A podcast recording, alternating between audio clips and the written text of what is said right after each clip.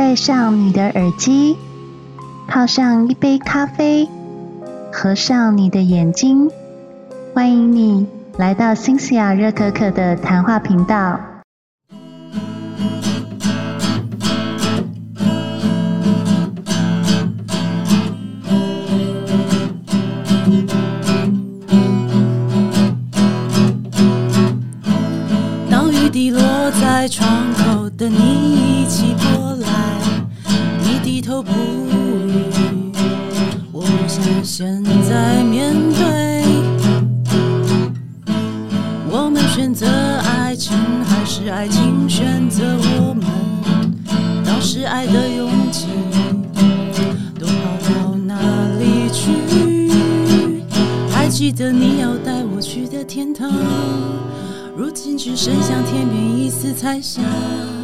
日落的这一刻，我的心没太阳。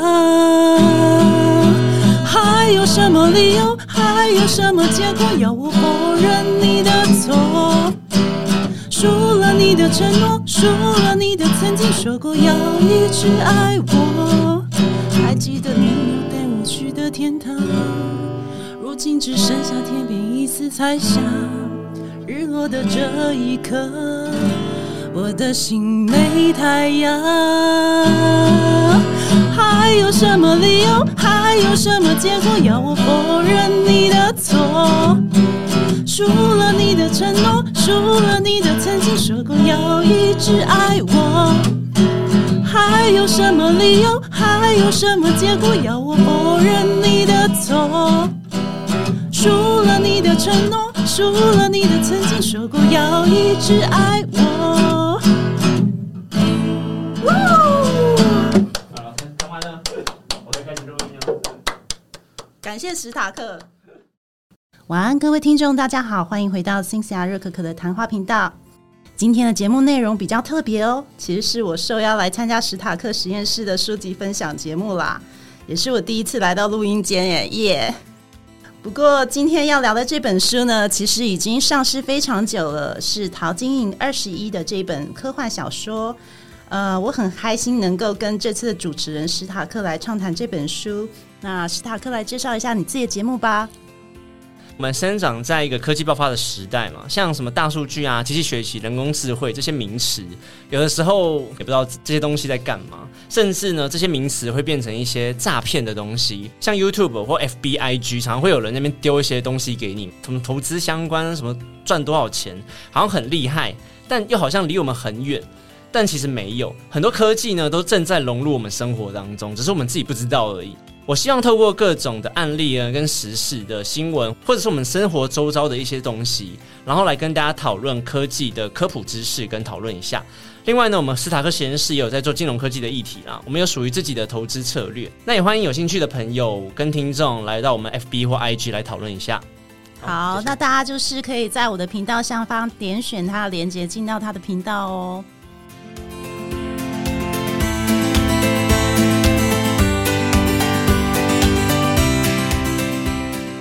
我们今天要来聊一本陶晶莹，这样会不会很突兀？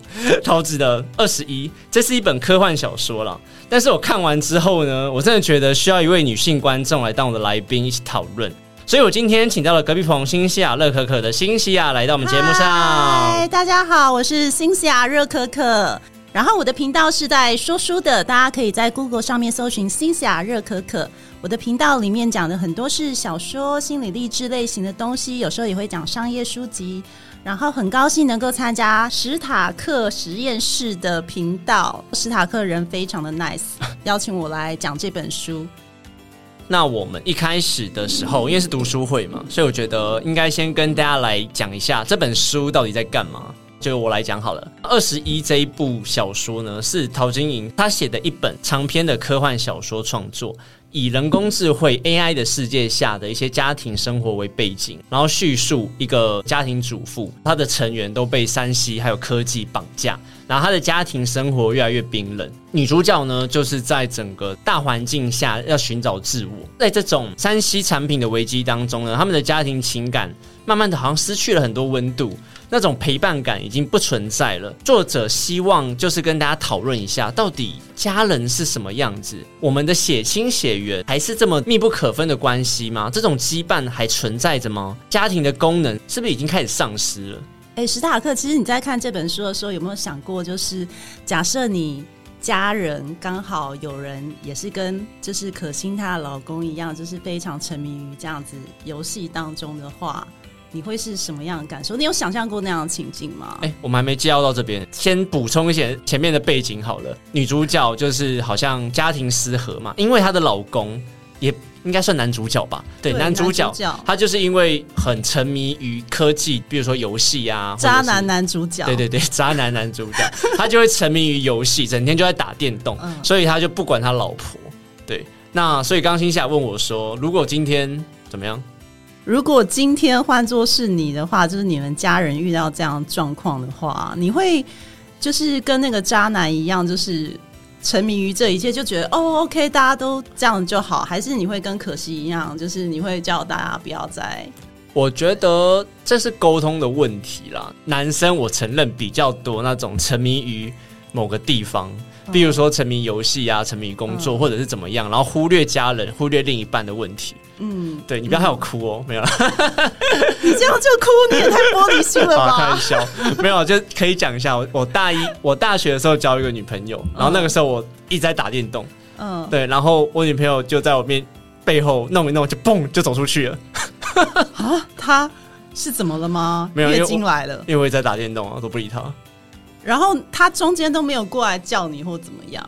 好像是哎，或者是叫了就没有听到，我也不记得了。你就耳机戴上了，跟那个渣男。我玩游戏不戴耳机的，可是就是就是你只听到那个打斗声，对，然后你没有听到后面女朋友的妖娇妖精妖。所以我觉得你讲的问题，可能在现在的社会，就是或者是现在的环境太多诱惑下，真的可能会让一些人就是受不了诱惑，忽略掉家庭的一些互动了。我觉得。哎，可是其实我在看这本书的时候，我觉得陶晶莹想要表达的，其实有一点点在，我觉得他有点透过这个小说在表达他自己在做家庭主妇的一些心境。其实我也觉得是，不论是他自己，或者是他的亲朋好友们，因为婆婆妈妈不是婆婆妈妈，看我被他打，就是他们那种家庭主妇的聚会有没有？贵妇们的聚会，嗯，对他他们不是喝茶然后开始聊八卦吗？想看我老公又怎么样了？会不会有？会不会有？你们女生会不会这样子？我觉得其实我们女生聚在一起就是骂男人啊。对啊，所以我觉得骂男人或是就是说就是有点在比较男人。可是因为我已经过了会比较男人这个年纪，但我承认就是一群女生聚在一起一定会讨论感情的事情。可是我觉得会有阶段性的不同啊。比如说你还没嫁人嘛，那男朋友跟男朋友之间的比较是一种，老公跟老公之间的比较，我觉得又是另外一种。陶晶莹写的这本书，我猜已经进入到家庭之间的互相比较了。我真的。其实很好奇，他不知道李李仁在里面是什么样的角色。我不知道哎，可是我以为李李仁的塑造形象是很好的。其实我看完以后，我觉得就是陶晶莹是在帮她的某些姐妹在出气，我也觉得她自己在做家庭主妇的时候，包含就是他在讲，就是可心跟他小孩子之间冷漠互动，还有就是老公就是完全就是把她当成。家事机器人那样子的一个过程，或是很敷衍他的那种过程，我觉得他应该是在婚姻当中有一点点感受到。但因为她是一个很有智慧的女生，所以她可能透过小说去宣泄她的情感。就像你刚刚讲的，不论是他自己宣泄，或者是帮助他的朋友们宣泄，把这个议题提出来，我都觉得是好事。用个嗯比较未来感、科技的东西来包装这一本这个议题，我觉得蛮不错的了。对，其实这本书我看起来，我会觉得其实还蛮有创意，因为。我不知道史塔克你有没有看过，就是一级玩家。其实它有一点就是类似，也是元宇宙事件，只是一级玩家他讲的是不同的那种故事。他在里面，我觉得他套用很多，就是如果有一天我们的世界真的是变成这个样子，我们甚至跟人的亲密接触都要靠那个里面说的无体体验器这种东西的话，还需要存在人类这种东西吗？我们还是可以直接用机器人取代人类呢？就是我看完以后，我会觉得，就是他这本小说的创意真的是还挺不错的。我也同意你讲的，它的部分有点像元宇宙，带上一个 VR 装置，然后进入到另外一个世界。讲到元宇宙，所以你觉得他描写出来的这个情境，在未来这样元宇宙是好的发展吗？我觉得有好有坏耶。看了整本书，我觉得最感叹的是，就是性的这件事情是最遗憾的，竟然就是机器可以取代人跟人人体之间的交流这件事情。帮大家补充一下我书中的了，书中的内容，他们里面啊有一个科技是约约，那他原本跟他老婆说这只是拿来约会的软体。对。拿约会的游戏啦，殊不知被他老婆发现，这只这是一个线上约对炮，软体而且他很渣的，就是他还故意带他老婆去重温，就是游戏场景的内容。当然，那个游戏场景还是他们曾经约会过的一些场景。乍看之下，好像就是一个暖男会做事情，殊不知这就是一个起头式啊，渣男起头式，就是我先给你好处，给你几颗糖吃，然后之后你被我安抚的好好的之后，那我之后想要怎么坏都随便了哎、。这边我解释一下，就我帮男主角讲个话是，那个男主角跟女主角分享这个约约的游戏，是想带他从虚拟世界的方式回到他们当初约会的地点，或者是类似约会的情境。但因为这个游戏的本质是一个约炮的游戏，所以被他老婆发现，她老公在里面是非常强的一个玩家。对，对啊，你不觉得史塔克如果是你的话，你觉得一般男生做出这种事吗？就是如果我觉得很正经的男生，对啊不是不是，我觉得最夸张的是，他怎么会没有发现？他怎么会不觉得他老婆会发现这件事呢？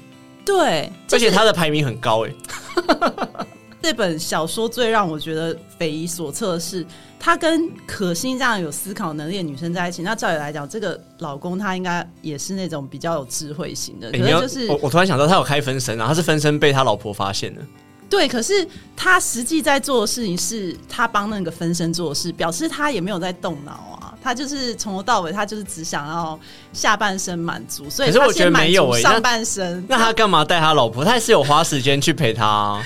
没有，就是渣男会做的套路啊！哦，哎、各位听众，所以现在证明了史塔克并不是渣男，因为他完全不懂，我渣男套路。，我真的不懂啊。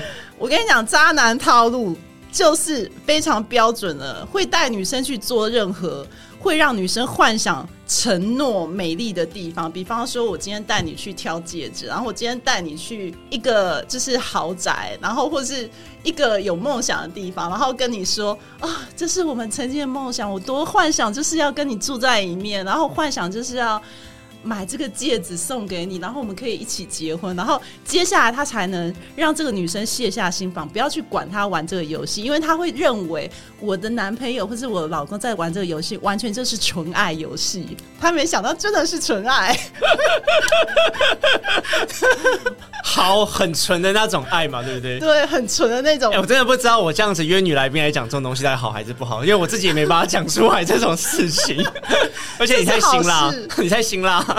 我认为陶晶莹她听到我这一番言论，应该是非常喜哎、我会寄信给她哦。好啦，好啦，好啦。那你觉得在整本书里面，你最印象深刻的是哪一个段落或者是情节？其实我最印象深刻的是，就是可心就是决定要离开那个家的时候，然他后没有离开那个家吧？他有啦，他后来不是就离开那个家，然后去做。不是，他是要去进修。对啊，就是等于他不是离离开那个他没有家住在那个家啊。好然后呢小那个那个老公跟小孩就雇佣一个跟他长得一模一样机器他原本还不知道，对他原本不知道，然后因为他想要关心小孩，就想说偷偷回来，就没想到竟然看到跟自己一模一样的机器人。我觉得那里让我最震撼。机器人可以取代你的时候，你整个在这个家的价值荡然无存哎、就是你连当一个妈妈的角色你都没有，然后老婆角色也没有，你在这个家已经没价值了。我觉得这里是让我比较震撼的。刚刚新西亚讲的东西是整本书的最后一小段，因为它前面的一大段都是可心，就这位女主角，老公跟小孩都做自己的事嘛，都不理，都没有在团聚，所以她订购了一组的家庭机器人，就是有她的老公，还有她的小孩，而且是最可爱的时候。比如说，她老公可能就是什么二十八岁、二十七岁小鲜肉，然后体格很壮又温柔，然后他们的小孩就是什么八岁啊，还有五岁，最可爱，不会反叛家里，不会反抗妈妈的时候，女主角就是带着自己理想中的家庭，然后再过那种家庭和乐的感觉。那刚刚新西亚说，他觉得最震撼的事情是。当可心去进修回来之后，发现他们也订购了一个，不能说订购了，因为他们说家庭机器人是一组的，所以本来就有一个跟他一模一样的机器人，然后被家庭拿来当佣人的感觉。哎，我有点忘记他最后可心的感觉是什么，是像你讲的一样被取代吗？他有一点心里涩涩的，对。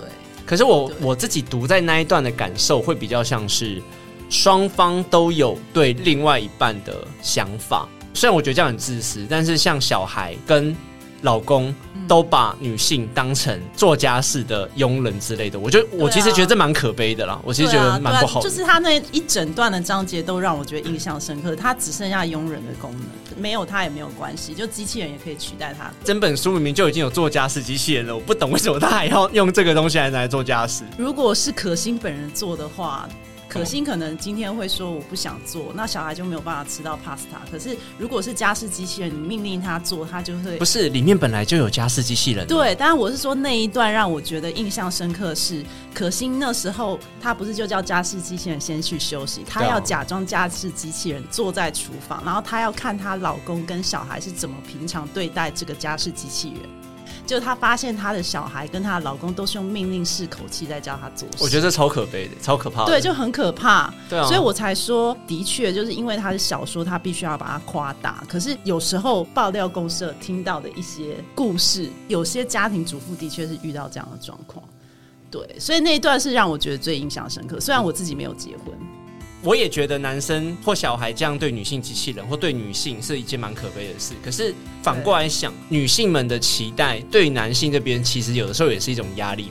比如说呢？因为两方都是自私的，我觉得啦，男生跟小孩都很自私的把女性或女性机器人拿来当佣人。可是反过来，女性想要的是那种心理的感受或陪伴感，她也是想要把这一块加注在对方身上，还有他小孩身上，其实也违反了他们的一些自我意识啊。像小孩，他可能就是到了，先不讲男生，男生我说我承认他们渣，因为他们没有他需要陪伴老婆，我也觉得需要。但是以小孩来说，小孩长大了还是需要自己的。自主权跟自我空间吧。可悲的是，他并没有不给他们自主权啊，他有，然后但是他感受不到是那种，我觉得他缺的是亲密感。因为其实我觉得他里面要讲的是。人跟人之间的亲疏，是不是真的因为虚拟科技的关系，然后把那段关系整个就毁灭掉？我了解，我觉得你讲的没错，科技可能把人跟人之间的亲密感疏死掉了。可我觉得这个 focus 在男性就可以了。看书看起来小孩好像还好，小孩比较像是因为反叛期的关系。而且我觉得他里面讲的小孩的反叛期太反叛了啦，感觉真的很像没有教好小孩。我也觉得比较像没教好小孩，而且。我我只能说，这部小说它有它的非常好的原创性，它就是一个很有想法的小说。我记得嘉豪，你之前跟我讨论这本小说的时候，你曾经有跟我提到你一些想法。现在回想起来，我觉得他的确在后半段的时候，他有点太站在女生的角度去想这件事情，而且他有点太夸大实际的家庭面这件事情。我觉得他比较可惜的是，应该多加入一些人的感情是怎么被。科技慢慢剥夺的，而不是一刚开始我们在看的时候就觉得好像她的老公、她的小孩是完全被科技剥夺的感觉。我觉得不是耶，因为一般人应该是接触虚拟科技的时候，我觉得是你把他想的太想要太完美去弄，因为他这本书不像是很长篇的小说，不像哈利波特有这么多章节可以去叙述，所以我觉得他就直接站在女性的角度。对，可是这就是我觉得。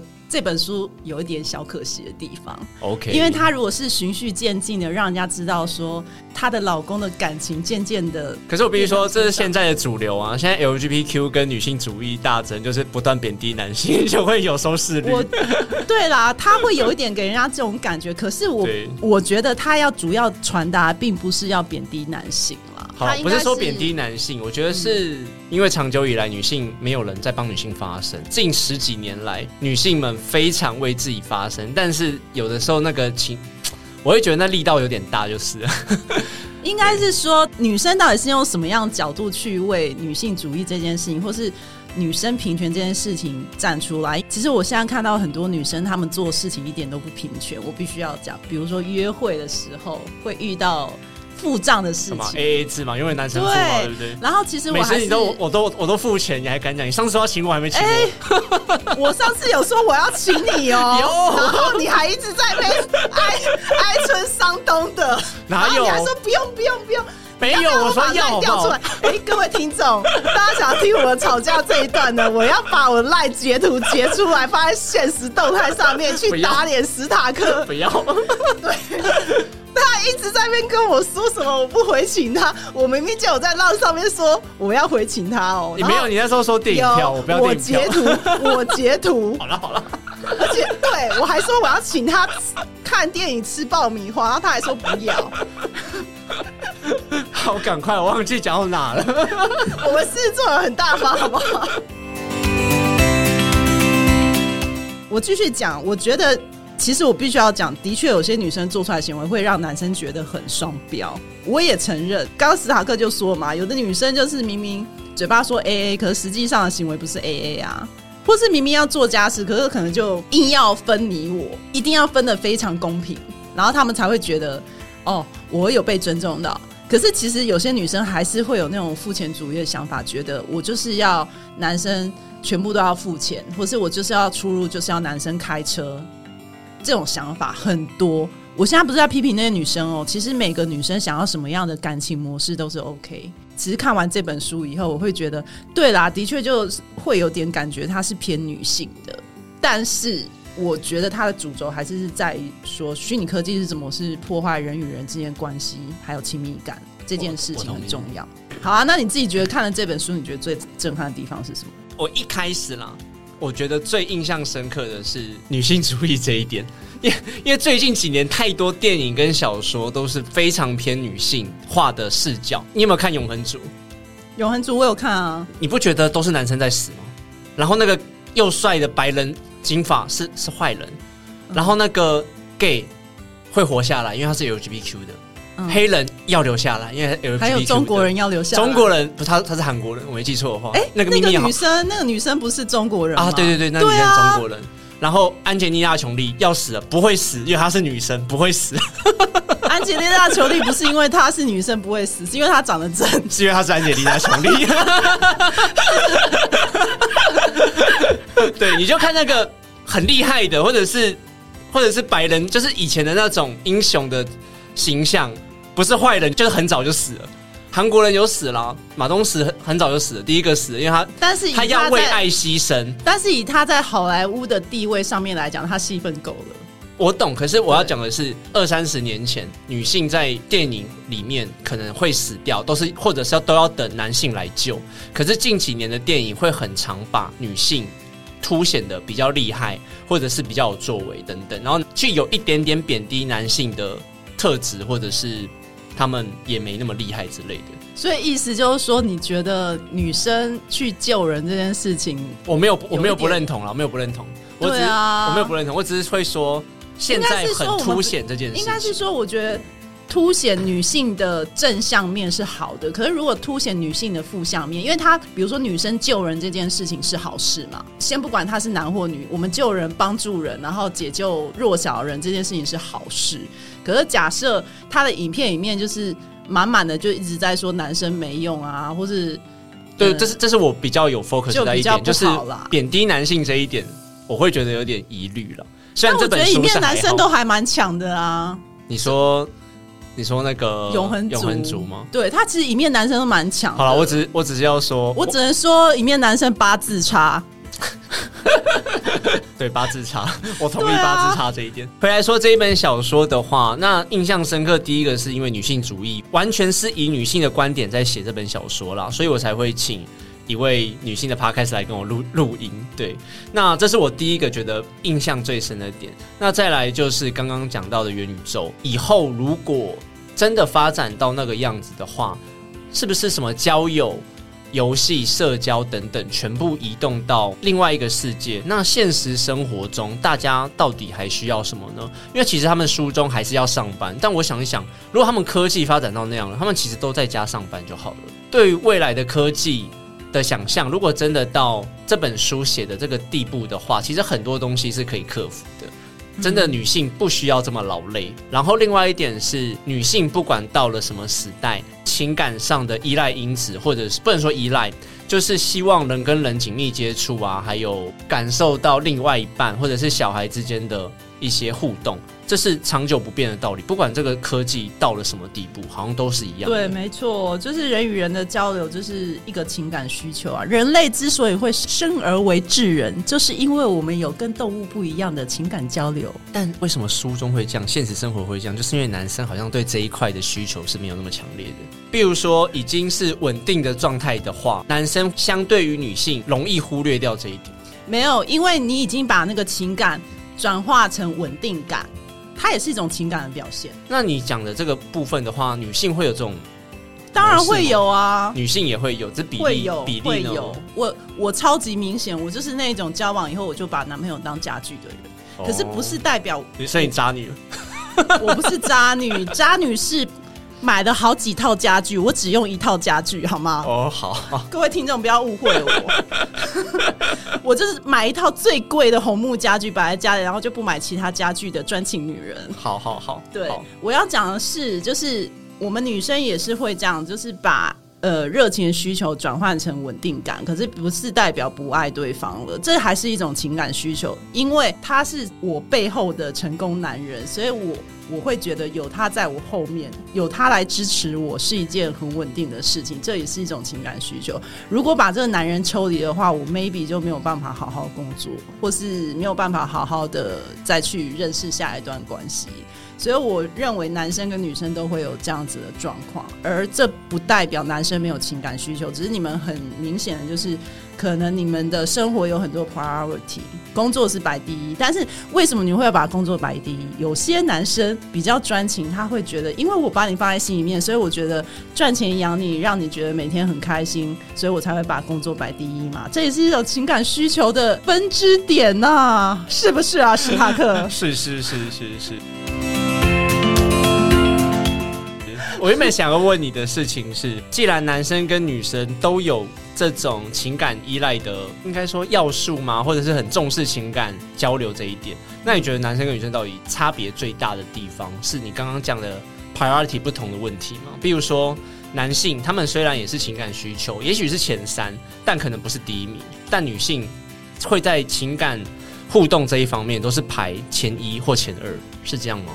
其实也不用特别分啦，应该是说，因为我觉得现在女生其实也越来越会赚钱。那我讲这句话也没有歧视男生意思，而是就是说，因为这个社会越来越给很多女生机会，有能力的女生越来越多，所以当有能力的女生越来越多的时候，她们可能在感情取向或是生活取向上面越来越像男生，就是我们传统的男性。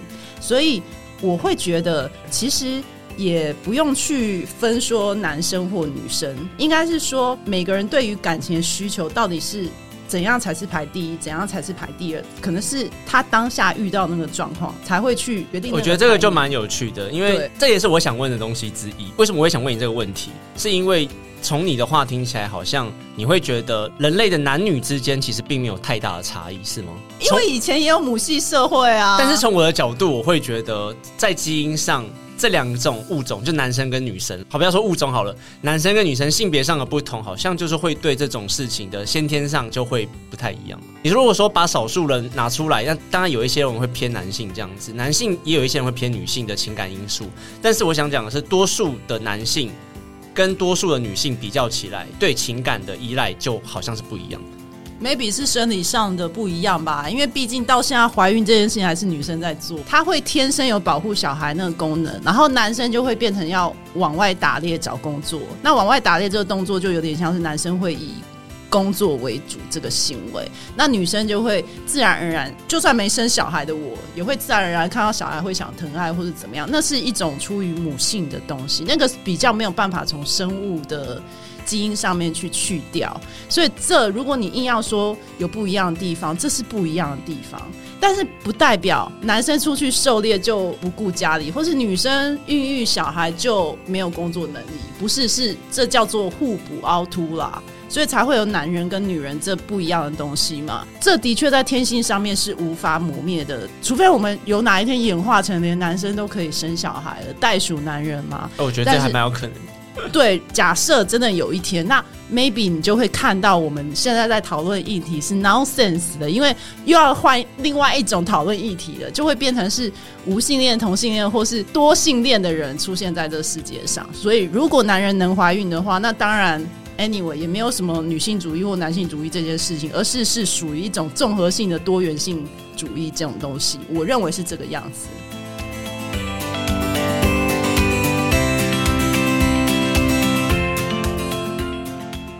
因为我们今天要讲的是科技方面的议题嘛，那星夏你自己觉得你最喜欢故事这本书里面哪一种科技应用？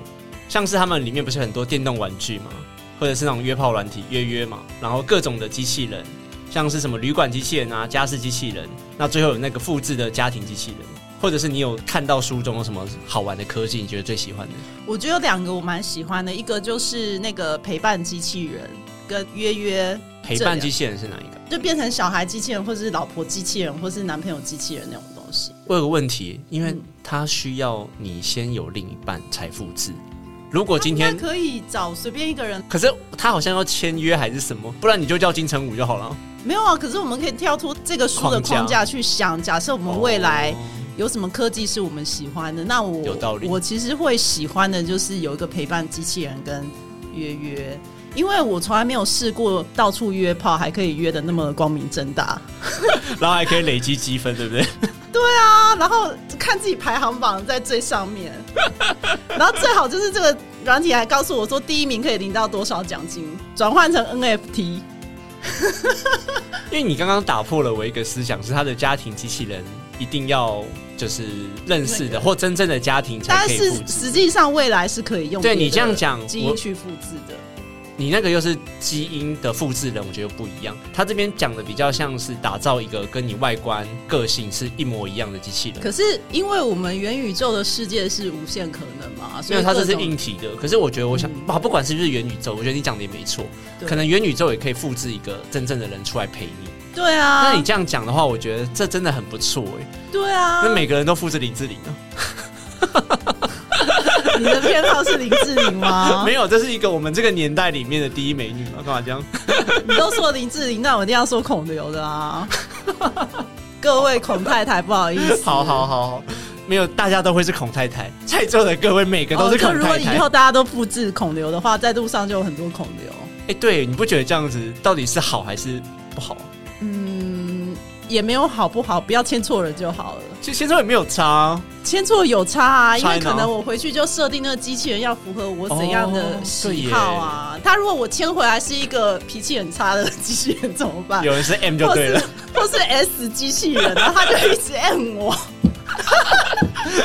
你不要把自己的那个癖好讲出来。我已经这个年纪了，可以讲什么就讲什么。好好好好好。因为我是一个其实骨子里很传统的人，我就是爱嘴炮，但是骨子里传统，所以其实我在看的时候会觉得，如果这个真的发明的话，那我们真的不需要婚姻制度，我会觉得有点可悲啦。我懂你讲的意思，它就有一个东西可以陪伴你了，不管是怀孕或什么，其实到了那个时候，科技应该都可以解决一切。而且其实我在看的时候，我会很好奇，很想问男生哎，就是如果你们身上真的装了那种无感体验器的话，你们真的觉得会比跟女生做爱还要好？吗？我觉得要看他的体验到底到哪里。比如说，最近不是有那个，就是那个谁，鸡排妹做的那个东西吗？我从来没用过那种。你说什么东西啊？因为我没有在 follow 他，哎，我把他封锁了。就是 不好意思，各位鸡排妹粉，我就是讨厌鸡排妹，怎么样来打我啊？但是你们还是要来我频道按个赞哦。谢谢，就是男生男性 DIY 的那种器具，然后他用他自己的私密处翻模做了一个那个东西。哎，可是那里那里长的样子不是每个女生都长得一样吗？请问鸡排妹的有差吗？没有，他可以他印自己的照片就会有差了，这是一个哦，你是说在那个鲍鱼的地方放他照片你？不要讲那个名字，我会逼掉，烦呢、烦呢、这好难想象哦，怎么会有哎、人？你你这一集我真的不知道怎么放哎、因为我有些东西会去跟学校谈合作，你这个你这一集我真的不知道怎么办，没有，这一集就轻松聊啊，这一点都不轻松。好，十八禁以上，你不知道我的年龄曾有十八以下的吗？要不然就剪在我这集好，放我不用这集不用不用放我这集，我这我这里什么都能聊。没关系，没有关系。可是真的啊，我会我会看到那一段，我会想说，那我们女生就不需要存在在这世界上吗？为什么啊女性还是有自己的？不是因为如果是真实跟女生做的话，你们要花力气啊，可是用那个不用花力气。深入探讨的话，我觉得它跟吃饭喝水一样，它就是一个生理需求，不管是男性或女性都是需要的。不对对对，男生来讲是这样，可是对女生来讲，看了那个片段会觉得有点小小遗憾，真的哦。对，会觉得自己很有失落感啊，我又少了一个可以运作的功能了。可是女性也可以在里面得到快乐啊。对对对，所以我才说，为什么我觉得你刚刚问我推崇哪两个科技，我也是推约约，因为假设我们女生真的，比如说一直都交不到男朋友，那个软体对我们来讲就是一个很大的福音，我觉得这是双向的，也有很多宅男是交不到女朋友的。因为刚好他小说写的就是一个已婚男性嘛，那我相信就是一面应该也是很多宅男啊，对，或是刚失恋的啊，是是是是是是。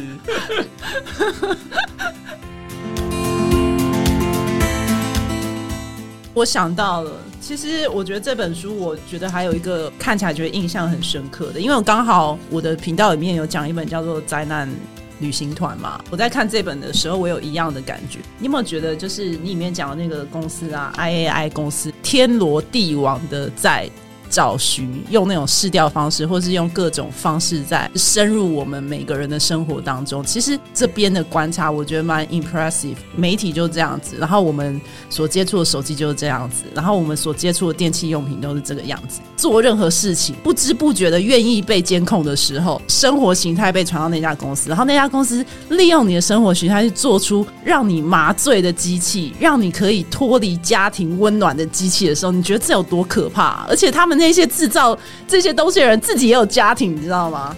我看了觉得挺可怕的。科技来自于人性这句话呢，其实是非常变态的。我觉得这分两个层面呢、一个是科技始终来自于人性，大数据还没有这么发达之前，在我看来是蛮浪漫，推动人类向前的一个动力。对对，但是你刚刚开始自从意思是这对样，，但自从大数据收集开始，我很多集其实都讲过，大家在安装 APP 或逛一些网站的时候，会跳出一个说明页面，然后叫你按接受，没有人会去看那个东西，那些东西都是合法在收集你资讯的同意书。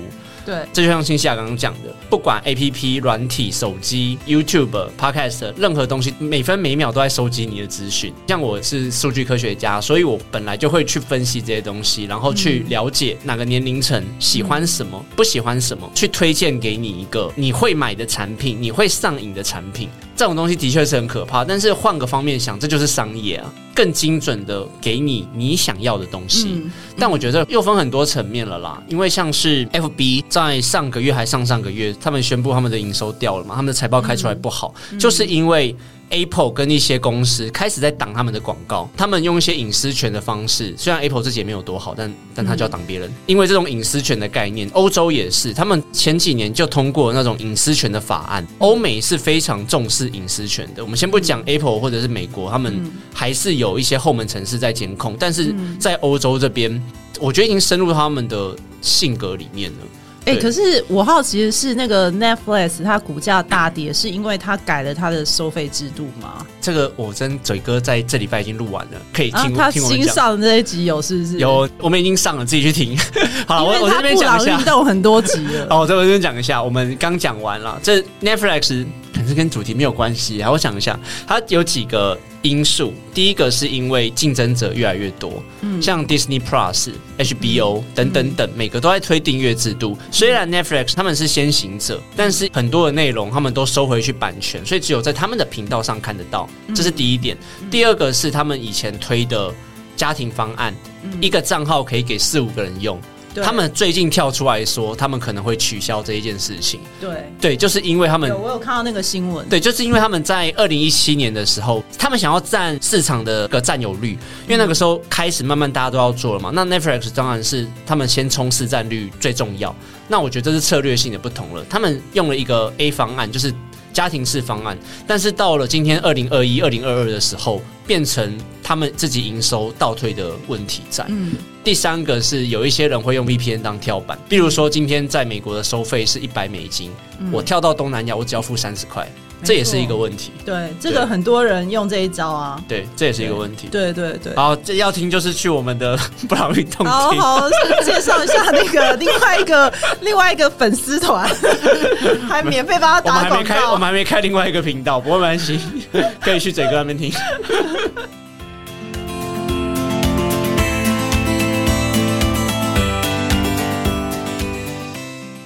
那新夏，你要不要对整本书你觉得有什么结论或感想想跟大家分享的？我在下结论之前，史塔克有警告过我要好好说话。对于这本书，我觉得真的是很有原创性，非常棒的一本书。然后呢，其实我在看的时候就觉得，哇，如果是我的话，应该写不出来这种东西啦。他的很多想法真的很天马行空，然后我也能够理解说啊，为什么他的书风会下得如此的震撼？因为的确内容上面呢。有很多让你对于进入元宇宙或是虚拟世界的一些亲情啊、家庭啊、感情一些，你会有一个新的解读的方式。我觉得这本书你可以去博客来或是各种地方去购买来看看，你就能体会，就是陶晶莹笔下这个世界是多么的奇妙。虽然我必须要讲，我不是很喜欢他的结论，但是这还是一本很值得阅读的小说。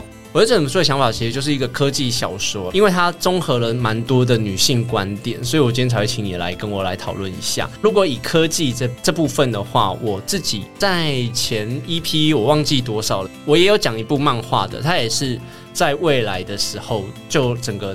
人工智慧，然后对人类造成了什么影响？这一步我觉得蛮有趣的事情是，它不会让我觉得天马行空到完全不可能发生，它是真的立足在有机会发生的科技概念上，所以我会觉得蛮不错的。它不会去乱想出一些。完全办不到的事情，约约这种交友软体，其实我觉得约约里面东西就已经实际发生了啊。我觉得它就差在那个感官的刺激上了，对，它就感在感官刺激上。对，我认为它是基于在可以发生的科技上写出来的科技小说，我会觉得蛮有趣的。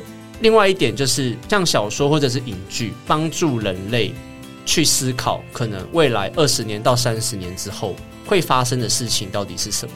嗯，帮助大家先行思考。真的到了那一天的时候，我们就可以知道说，哎，当初我们看到这一部小说或这个影剧的时候，我们的想法是什么，而不会觉得太仓促之类的。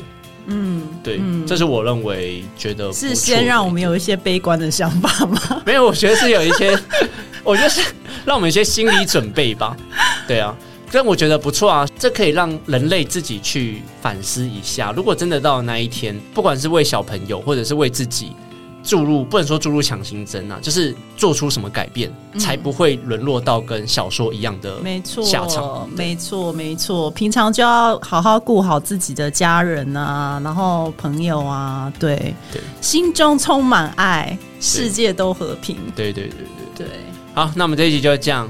如果对这本书有兴趣的朋友，也可以跟我们联络嘛，啊，都可以啊。如果想要跟我们讨论这本书的朋友，也可以寄给我，或者是新西亚都可以，好不好？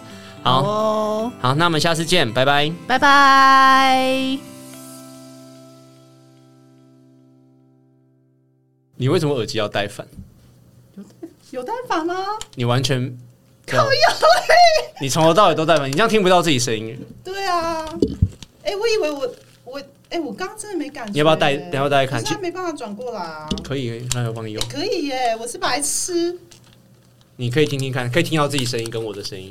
哎，真的耶！对，我现在才听到。其实录音的时候是你是可以听到自己声音的。对，我好白痴哦、然后录完了我才重录重录，重录。我刚才想到，我我其实中间就想问了，我就一直忘记，你为什么不说？我我忘记了，是因为我把你的节目搞糟了，所以才这样，不会不会不会，我把它垫高。我没有怨念，我没有怨念。喜欢今天的收听吗？欢迎你在新西亚热可可频道上方按订阅、关注或是赞助我一杯热可可。如果有新的节目，就会及时通知你哦。让我们下集见，拜拜。